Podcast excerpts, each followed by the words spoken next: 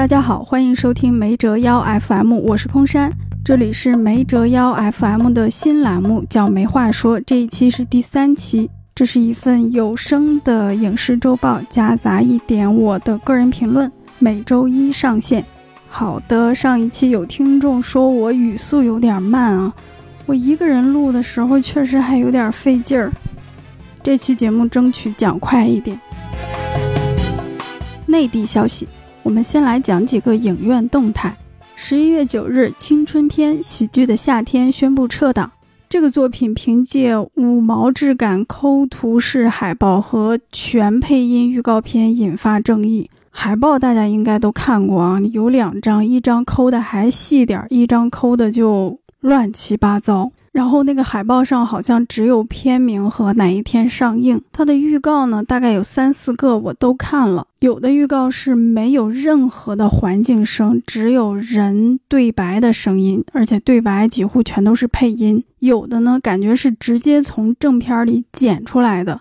就比如这一段配着是那种音乐，哎，镜头一切换，这一段又没音乐了，音乐突然间没了，停了。然后再下一段，突然间什么 KTV 什么又出现了另一种音乐，很不可思议的一个电影啊！由胡小队自编自导自演，讲述九零后女生喜悦从大学到研究生再到步入社会的奋斗拼搏。嗯，往好的方面想，这个电影肯定在某一个时间段创造了一些突如其来的就业岗位。十一月十一日，媒体称两人撑起七十五元票房系恶搞，《林深时见录》首日票房实际五十六元，这也是过去一周电影行业一个大笑话。起因是有一个网友统计了十一月四日的新片票房，其中有一个片单日票房最低只有七十五元，观众只有两人，那这个电影就叫《林深时见录》。很快，在豆瓣上就有网友称自己是两人之一，而且他花了七十五块钱。很好奇另一个观众用了什么券儿。那紧接着，豆瓣的条目评论区就有人认亲了，就说我是另一个。最终呢，专业的票房统计数据显示，那一天这个电影的票房是五十六元。所以就是那两个人是恶搞，是表演，极具我们当下特色的一个黑色幽默。是一个匪夷所思的自发创作的悲喜剧，就感觉这个片儿的演员、导演他们都没朋友，就没有一个人去花钱买票看他们的电影吗？可能这个电影拍的太烂了，剧组成员都不愿意去花钱买票看一下。十一月十二日，一段男子割烂影院幕布的视频在网络流传，该男子在视频中称电影人活不下去了，不干了。其身份疑似为影院经营者，这就是上周与电影院有关或者是从电影院传来的三个消息。影人言论：十一月七日，贾樟柯的一段视频走红，他表示：“我们始终要保持跟世界的沟通与接触。”这个活动是他和菲律宾青年电影制作人拉斐尔的一个对谈。这个拉斐尔是他的一个学生。原视频是看电影首发的，但是那里面因为声音比较模糊，所以我转述一下。贾樟柯说：“这几年越来越觉得我变成北京市朝阳区的一个居民了，也出不了国。同行的影片能看到，但同行的想法，特别是年轻一代的想法，我不知道。我很需要拉斐尔，真的。有一天我剪片，他突然跟我讲安东尼奥尼说了句什么。”过了一会儿，又说巴赞说了什么，我非常感动。我在北京已经五六年，没人跟我谈过这两个名字了。每天听到的就是票房高了，票房低了，初审通过了没通过了，立项下来了没有。我真的很想谈艺术，这不由得使我想起贾樟柯和宁浩拍过一个短片，叫《地球最后的导演》，讲的是很多年以后，电影已经成为一个文物性的艺术。这些导演都没有任何用武之地。这两个大导演为了争夺非遗传承人的名额，展开了激烈的争夺。最后，他们在应该是海边一起看老电影。那这个短片我是在二零二一年平遥国际电影展上看的。平遥国际电影展每年十月份举办，今年已经十一月中旬了，平遥还办不办？不知道。为什么还不办？不知道。明年办不办不知道。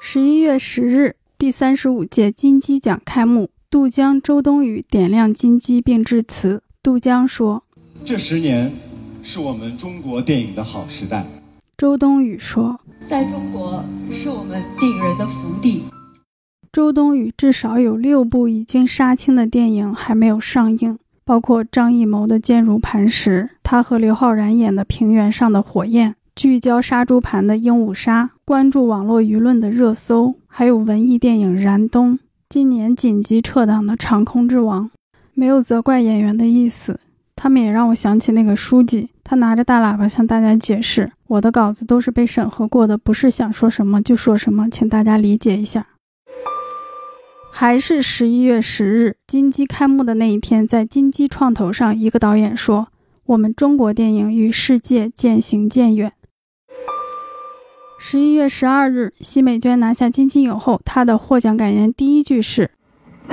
“我还是想说，这三年是我们电影人最难的三年。”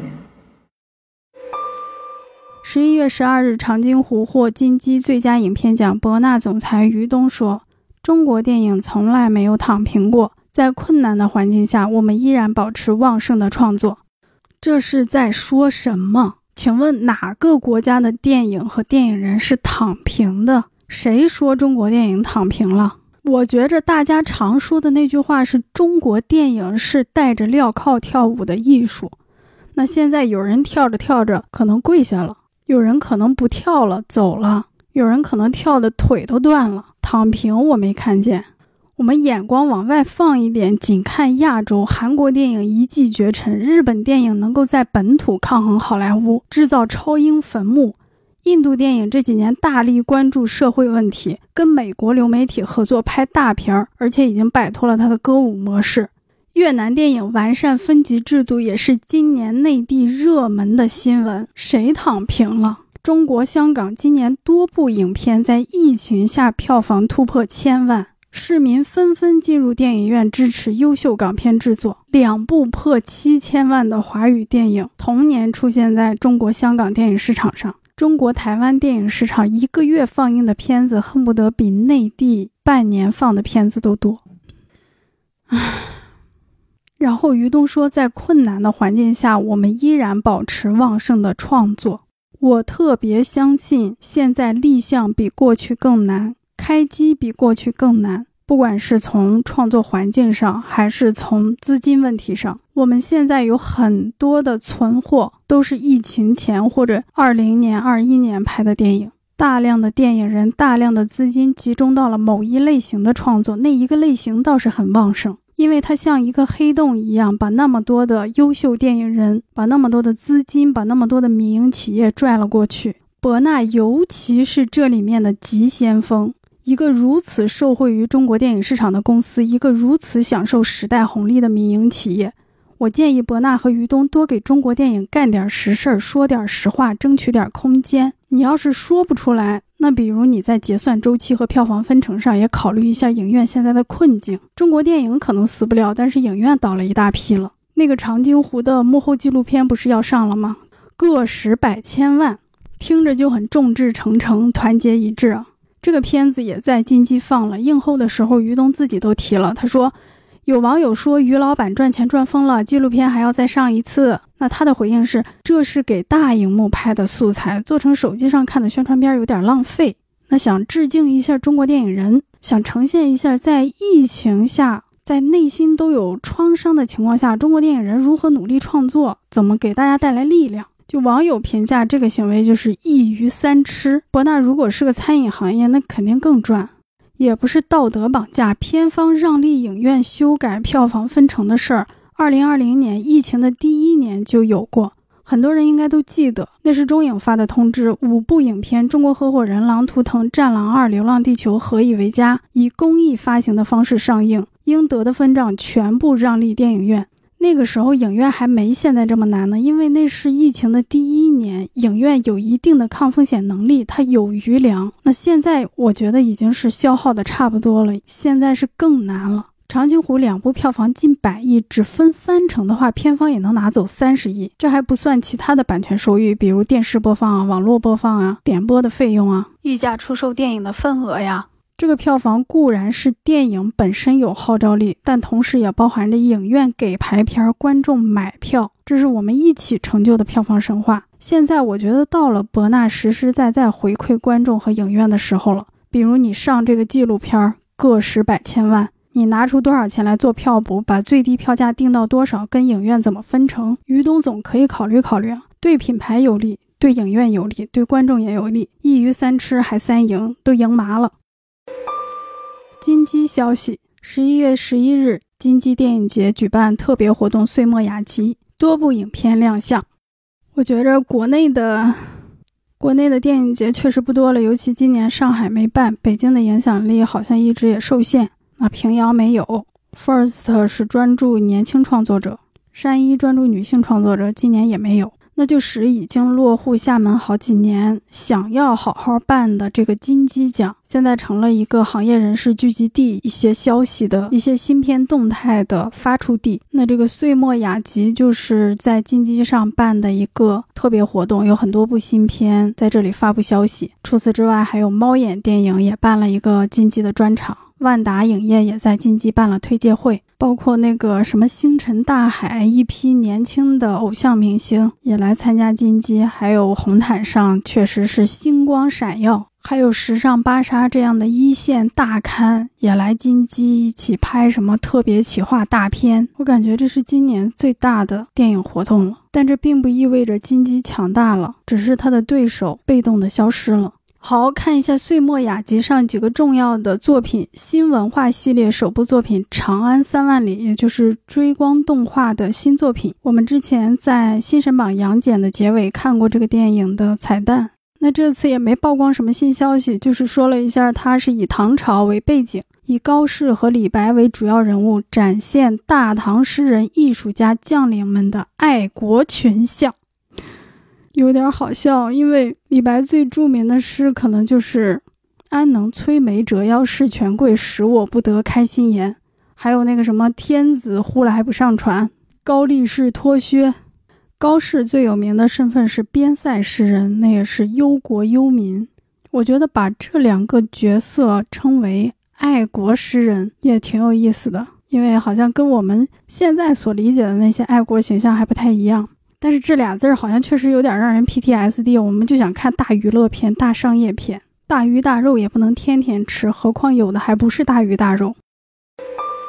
现实题材影片《朝云暮雨》官宣，周冬雨压着六部电影，现在又来了一部，韩三平监制，张国立执导，周冬雨、范伟主演，这是周冬雨和范伟首次合作。剧情也比较有意思啊！服刑三十年后，老秦怀揣一百五十万拆迁赔偿款，开始新生活。古怪精灵的二十四岁女孩突然闯入，她的人生被彻底改变。老秦逐渐意识到，这个女孩身上蕴藏着秘密。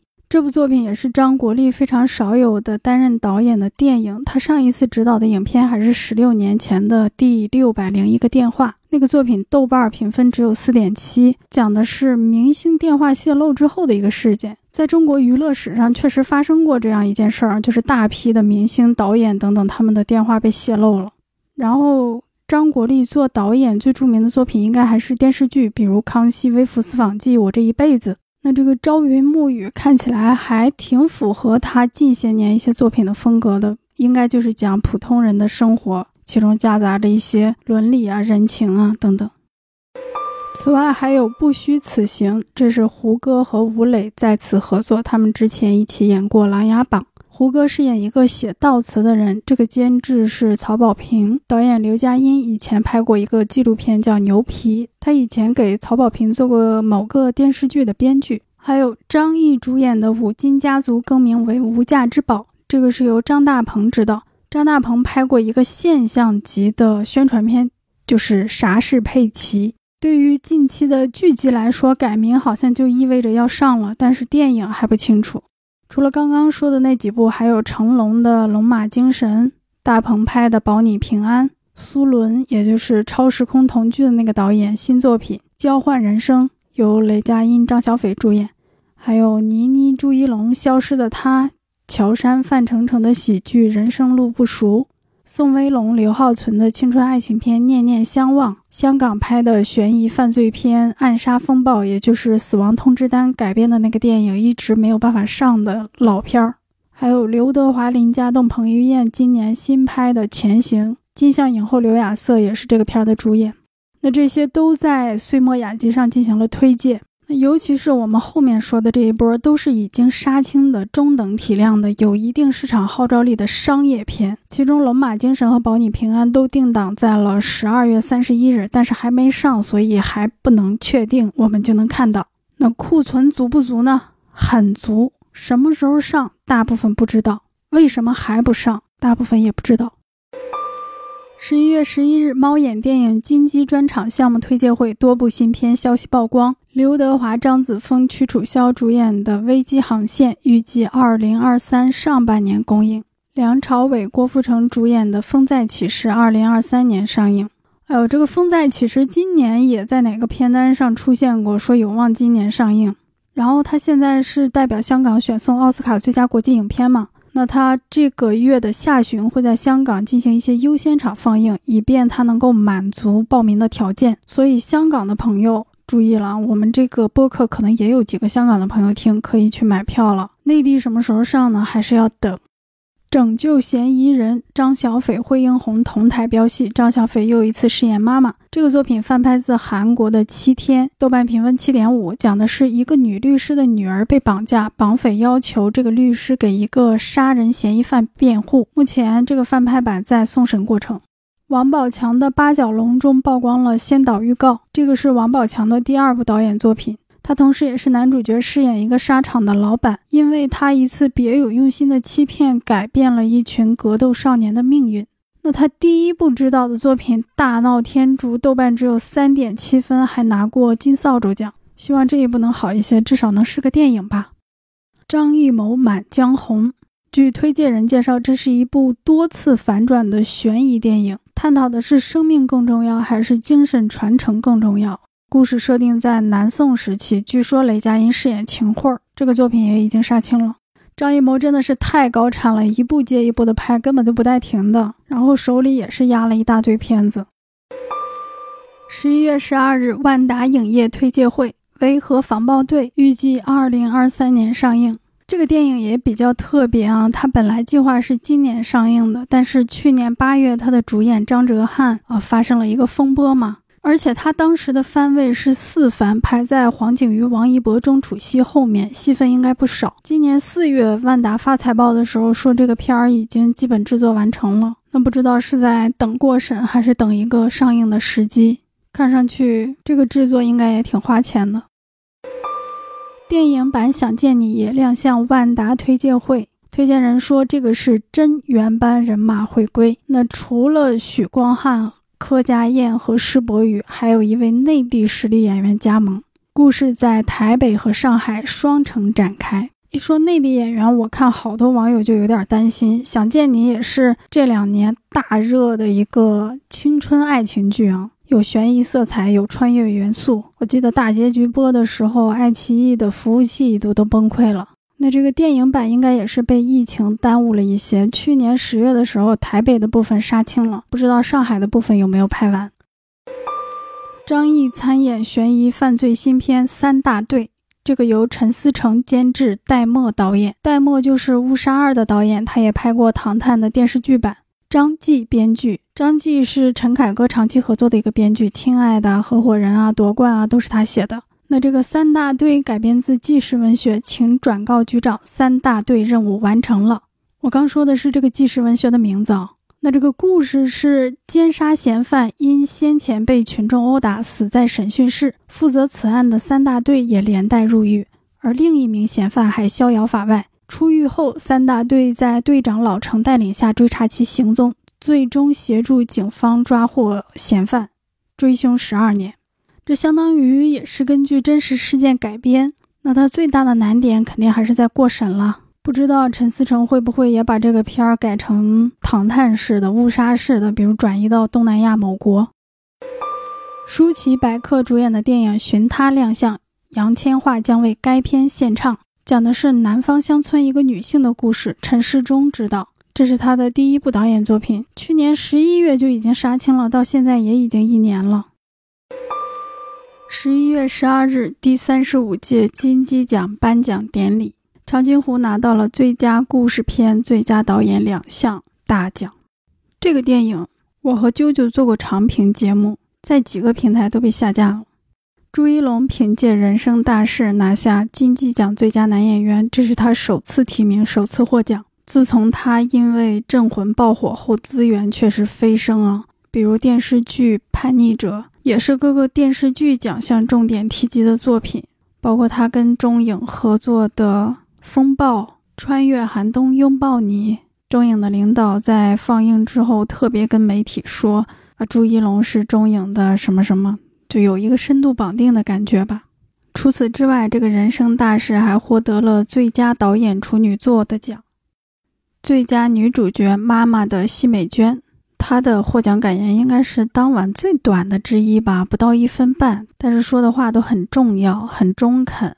比如她第一句说的那个“这三年是我们电影行业最难的三年”，然后他最后说：“我想我今年其实年纪已经不小了，但是我一定还会继续努力，为中国电影做出微薄的贡献。”这是他第二次拿金鸡影后，第一次是一九九零年的《假女真情》，三十多年前了。在那里面，她演的也是一个女儿。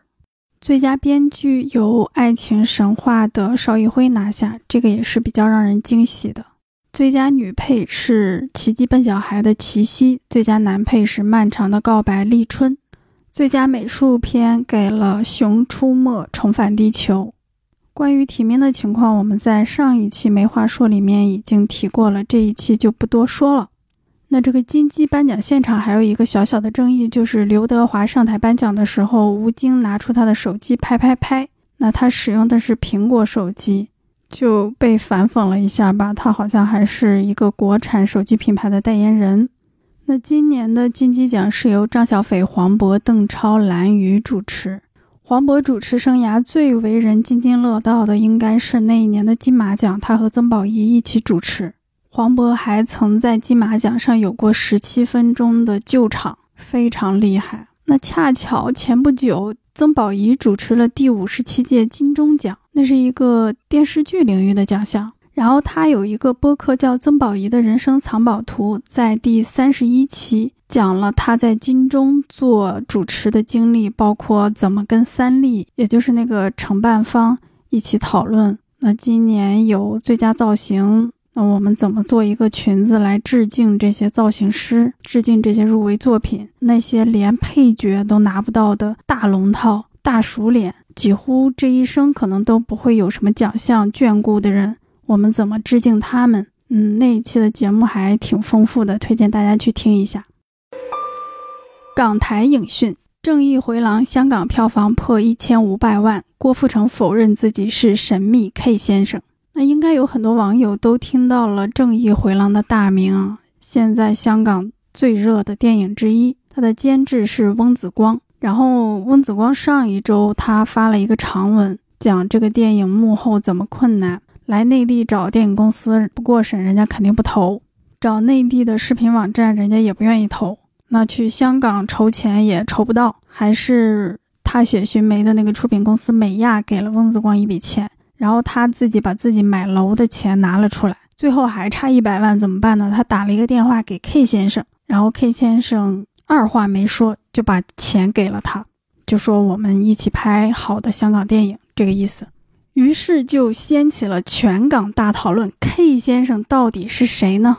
有人怀疑是郭富城《踏雪寻梅》的男主角，有人怀疑是古天乐，因为古用英文就是 K O O。那郭富城在一个采访上就回应，K 先生是电影投资人，我不是啊。我提到 K 字开头，大家第一个反应都应该某黑我啦。我又不是投资电影，我只是做幕前工作了。他说，因为他是演员，所以他支持电影人的方式就是降自己的片酬。那么现在好像 K 先生就被锁定成了古天乐。这是香港电影界过去两周一个有趣的、很美丽的小故事。Mirror 演唱会事故首次公布调查结果，承办商涉嫌虚报装备重量，警方拘捕五人。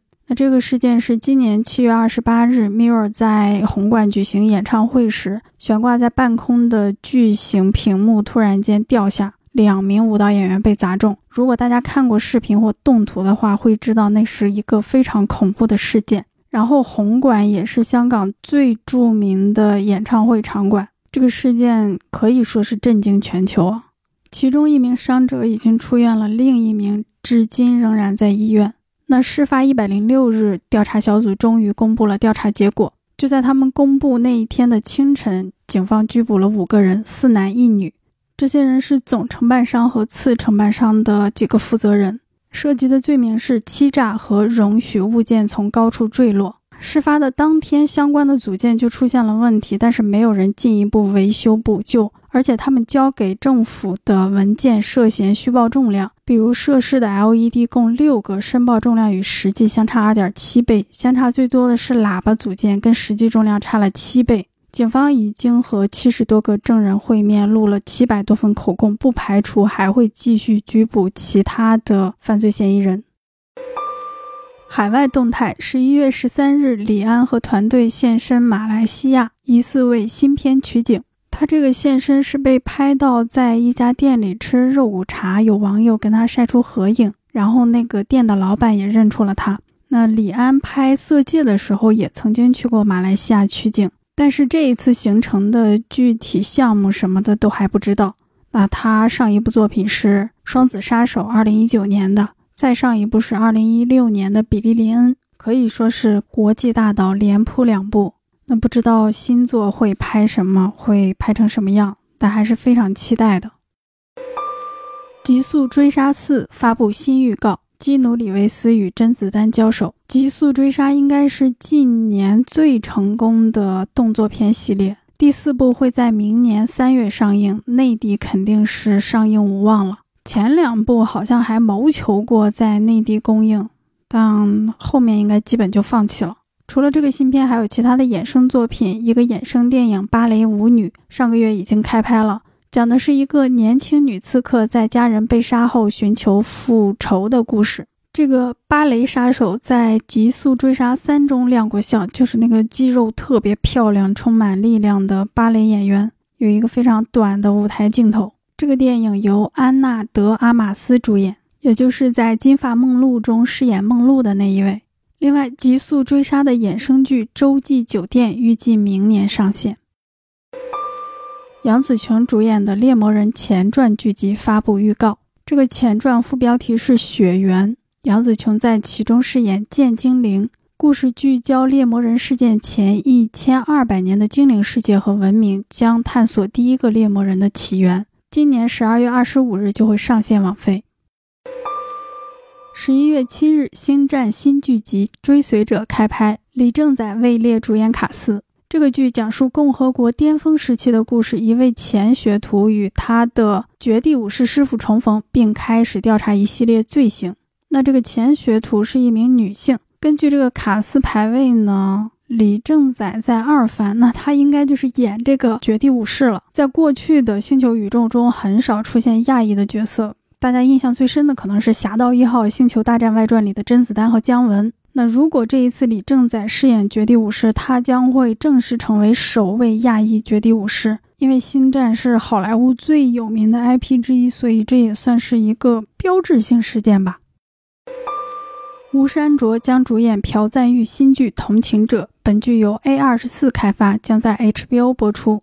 小罗伯特·唐尼同为主演。这个剧改编自越南裔美国小说家阮清月普利策奖获奖的同名作品，讲述一个北越间谍在南越的故事。这里插一个日韩的消息，因为本周就收录了一个《分手的决心》获青龙奖十三项提名，汤唯入围影后。今年是第四十三届韩国青龙电影奖，十一月二十五日就会举行，一共颁十七个奖，《分手的决心》拿了十三个提名，是本届获得提名最多的电影，而且男女主分别竞逐最佳男女主角，这也是继二零一一年后汤唯凭《晚秋》第二度提名青龙奖最佳女主。那有媒体预测汤唯有望实现韩国影后的大满贯。那她已经在三个小一点的韩国电影奖上拿了影后，比如春史电影奖、釜日电影奖、韩国影评奖、百想艺术大赏的最佳女主角，她也拿过，凭借的就是《晚秋》。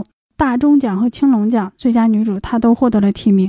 非常了不起的成绩。如果他能够拿下青龙和大钟，那就会成为首位实现大满贯的外籍影后，成为继全度妍、孙艺珍之后达成这个成就的第三个女演员。那以上我们说过的这些作品啊，比如李安在马来西亚《极速追杀》发预告里面有甄子丹，杨紫琼去主演《猎魔人》的前传，李正宰主演《星战》的新剧，甚至有可能饰演《绝地武士》。吴珊卓跟朴赞玉合作拍《同情者》，汤唯入围韩国的这么多的影后，我觉得这都证明了一点：世界电影人在握手合作，全世界最优秀的影视工作者在携手并进。那以上这些合作也证明了学好一门外语的重要性，不要放弃英语，甚至不要放弃一些小语种，还是要继续学习的。建议有能力的内地演员也出去闯一闯。而且现在的海外作品找中国演员，已经不是在为了谋求中国电影市场。比如以前的那些什么变形金刚啊、独立日里面的杨颖、惊天魔盗团里的周杰伦、X 战警逆转未来里面的范冰冰、碟中谍五里的张静初、打酱油的跑龙套的一闪而过的那些，可能是为了谋求我们进行一个合拍片身份的认证。或者是说，我们请个中国明星来，会不会提高我们的票房？甚至那时候海外大片会有特供版，植入一些什么舒化奶、什么 QQ 的广告。现在这些似乎都消失了。现在的合作，它是从创作类型和作品的丰富性出发。比如甄子丹参演《极速追杀》，那甄子丹，你是一个全球有影响力的动作明星，我们看中的不是你在中国内地的影响力，因为这个电影也不可能在中国内地上。它是从《极速追杀》这个动作片的类型、这个电影的创作出发的，它是从全球影响力去看待这个作品的选角的。还有杨紫琼主演的《猎魔人前传》，这也是一个不太会在内地公开发行的作品。那分手的决心更别说了，他不可能在内地上映。朴赞玉看中的是汤唯本身这个人，因为有了这个演员才进行的那个剧本的创作，那个故事才成立。这是一个非常好的趋势，包括吉普力工作室跟卢卡斯影业合作等等，全世界的影视工作者在进行广泛的良性的合作，从创作出发的合作。你可以想，为什么在金鸡创投上？那个大导演说：“中国电影在和世界渐行渐远。”影帝西恩潘将奥斯卡奖杯交予泽连斯基。那西恩潘是十一月八日到访的乌克兰首都基辅。除了把奥斯卡奖杯给泽连斯基，他还说请泽连斯基在乌克兰战胜俄罗斯后，亲自将他带到美国归还。那泽连斯基则向西恩潘颁发了国家功绩勋章。西恩潘曾经多次公开表示支持乌克兰，在俄罗斯九月五日宣布的禁止二十五名美国公民入境的名单上就有他的名字。然后，这个战争爆发的二月份，西恩潘正好就在基辅拍摄有关战事的纪录片。啊，二月，二月二十四日，这场战争竟然持续了这么久。十一月十日，推销员女主角伊朗女演员。她这个名字有点难念啊，塔拉内阿里多斯蒂在 ins 发布自己不戴头巾的照片，这应该是他首次不戴头巾公开露面。他举了一张纸，上面写着“女性、生命、自由”。他的社交平台头像也换成了这张照片。那这个事件是因为今年九月，一个二十二岁的伊朗女孩阿米尼因佩戴头巾不当被道德警察拘捕后离奇死亡。那民众相信她是被警察毒打致死，纷纷走上街头，造成了伊朗近年来最严重的示威。这个伊朗的头巾法律是什么呢？是一九七九年伊斯兰革命后，伊朗当局强制实施的一项着装规定，要求所有的妇女在公共场合戴头巾，并穿宽松的衣服来掩盖她们的身材。我们前面说的那个道德警察不是骂人啊，它有一个正式的名称，翻译过来是指导巡逻。他们的任务之一是确保女性符合当局对得体着装的解释，这些人他们有权拦住女性，并评估他们是否露出了太多的头发，他们的裤子、外套是不是太短，他们的衣服是不是太紧身，他们化的妆是不是太浓。他们有权做出这个女性违反规定的处罚，这个处罚包括罚款、监禁或鞭打。上周票房，上一周是本年度的第四十五周，内地收录，内地电影票房一周只有一点三五亿，其中最高的是《扫黑行动》六千万，《万里归途》三千万，《哥你好》一千五百万。那上周也是《黑豹二》在全球开画的第一周。首周末全球票房收三点三亿美元，北美本土一点八亿美元，海外一点五亿。除了美加，它在全球五十五个地区或国家开画，包括离我们近的菲律宾、泰国、马来西亚、新加坡、印度、印度尼西亚、日本、韩国、香港地区、台湾地区，也包括乌克兰。本周院线，也就是十一月十四日到十一月二十日。有六部体量不错的电影在内地公映，两部引进动画片《名侦探柯南》副标题《万圣节的新娘》，《忍者神龟》副标题《崛起》，一部惊悚冒险片《坠落》。这三部是比较推荐的啊，大家可以打开购票网站看一下有什么券可以领，有什么积分能兑换，然后周五记得做核酸。做好去影院的准备啊！您买票的话，可能会拯救一个濒临破产、濒临灭亡的行业。尤其可以看看《坠落》啊，极适合大荧幕观看的作品。如果您没有恐高症的话，那另外还有俄罗斯悬疑电影《杀掉那个魔术师》、长津湖纪录片《个十百千万》、您好北京这几个非要去看也是可以的。电影院需要大家。本周台湾有十部新片，有柏林主竞赛的、夏威夷国际影展的。悬疑的、女性的、日本的、泰国的、欧洲的非常多啊，有两部十八禁，三部十五禁，很丰富。本周《海的尽头是草原》，时间有它会在香港上映。